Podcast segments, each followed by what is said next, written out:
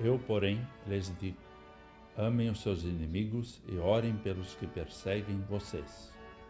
Conforme o Evangelho de Mateus 5, versículo 44. Olá, querido amigo da Meditação Diária Castelo Forte 2023, dia 18 de julho. Hoje vou ler o texto de Wagner Tesi, com o título Quanto Amor? Sabemos que as pessoas são capazes de grandes sacrifícios, de atos de heroísmo e de abnegação em favor das pessoas que amam. E em relação às pessoas que são inimigas, àquelas que nos perseguem, o que fazemos? Alguns podem dizer que não têm inimigos, mas o que dizer daquelas pessoas que evitamos encontrar pois sempre tem uma crítica direcionada a nós? Jesus quer ensinar algo sobre essa relação. Jesus diz que essas pessoas precisam ser beneficiárias do nosso amor, da nossa oração e da nossa bondade.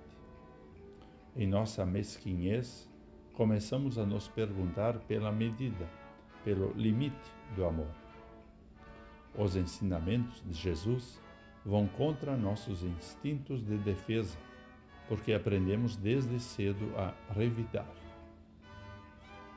Acontece que se trata de algo muito maior que isso. Trata-se aqui de uma lição de amor. O nosso olhar precisa se voltar para Cristo. Ele amou e ama seus inimigos, e nós estávamos entre eles. Ele orou pelos que o perseguiram até a morte na cruz. Em Cristo recebemos um grande amor, sem nenhum merecimento de nossa parte. O chamado de Jesus é para que possamos refletir em nossas relações um pouco da dádiva que nos foi concedida. Não se trata da nossa justiça, que insiste em revidar na mesma moeda, mas da justiça de Deus, que oferece vida e paz em lugar de condenação. Aí a pergunta que fica é: como podemos refletir tamanho amor às pessoas ao nosso redor? Que o Espírito Santo sempre nos lembre do quanto somos amados por Jesus vamos falar com Deus.